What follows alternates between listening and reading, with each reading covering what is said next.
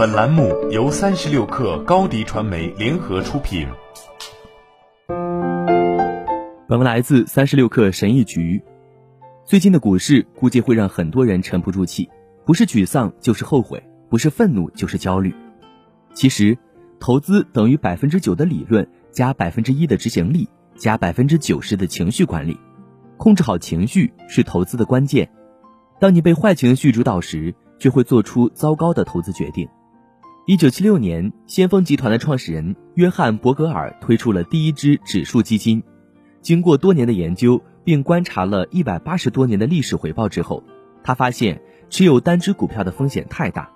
作为普通投资者，你最好持有一篮子的股票。所以他引入了先锋 S N P 五百指数基金。自成立以来，这个指数基金取得了出色的业绩记录，甚至胜过了大多数的对冲基金。把钱投到标普五百指数基金，就可以慢慢创造财富，这一点已是大家都知道的事了。投资跟做什么无关，专家们已经向我们表明，普通人每个月只需把钱投入到一只指数基金即可。在过去三十年的时间里，这一策略还没有造成任何损失。而如果你即将退休的话，那么你会想多持有一些债券而不是股票。但不管怎样，投资关乎的都是坚持不懈和对风险的理解。没有这两点，你就不可能成为长期投资者。不管你是经验丰富的交易员，还是刚刚起步的散户投资者，投资免不了都会伴随着痛苦。每次进行投资或交易时，你都得面对赔钱的风险，错失重大机会，并接受自己的回报。如果你害怕这些东西，那就会不必要的让自己的生活变得艰难。在市场低迷的情况下尤其如此。在那期间，不要指望自己能改变市场整体，基本上你没有什么可以做的。如果你快要退休的话，可以选择退出市场；但是如果不是的话，你只需要坚持投资就可以了。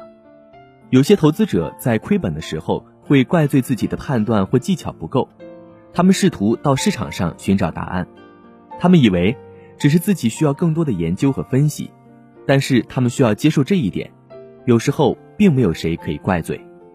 当你因为结果责怪市场或你自己时，你就是在浪费精力。如果你没有投资到有风险的资产，而且已经做出了正确的决定，那么你就不必为自己无法控制的事情感到担心。这是看待市场低迷的一个很好的方法。一年下来，市场总会有很长一段时间会遭遇负面因素，从而导致价格下跌的。不管市场对债券收益率上升、通胀预测、利率，还是其他任何因素做出反应，我们都必须提醒自己：经济下行。永远都是暂时的。斯多葛哲学也有一定局限性。如果你投资的风险资产在一天之内暴跌了百分之二十，就算是全世界斯多尔主义的人也没法保持冷静。这就是为什么我会避免把钱放到会让我失眠的风险资产的原因。我投资标准普尔五百指数的时候，我用不着担心，当我醒来时，那世界五百强还在不在？对此，我有百分之百的信心，世界会不断前进。很多公司也会如此，但是如果我用高溢价买入了某只 SPAC 股票的大量股份，买了某种加密货币或者某只魔音股票的话，我内心会不舒服。对我来说，那不是投资，那是投机。如果你投的钱损失掉也没关系的话，那你可以试试。但是如果你指望靠这些钱可以慢慢积累财富的话，那就会承担巨大的风险。当市场情绪不佳的时候，请不要动摇。说起来倒是容易，但是只要你自己知道自己并没有采取任何冒险的举动的话，你就不必担心。如果我们希望能够慢慢用时间去积累财富，就需要继续投资，这样才能享受到复利的威力。我们不能让短期波动影响到我们的情绪。投资者最大的威胁是不再投资。二零零八至二零零九年，美国股市崩盘之后。我就是这样，然后我错过了近期史上最大的牛市之一。那时候我对斯多葛哲学的原则还一无所知，所以我让自己的情绪完全主导了自己。作为一名拥抱斯多葛主义的投资者，不管遇到任何情况，我们始终都必须坚持我们的计划，并继续执行下去。我们的社会就是这么造就的。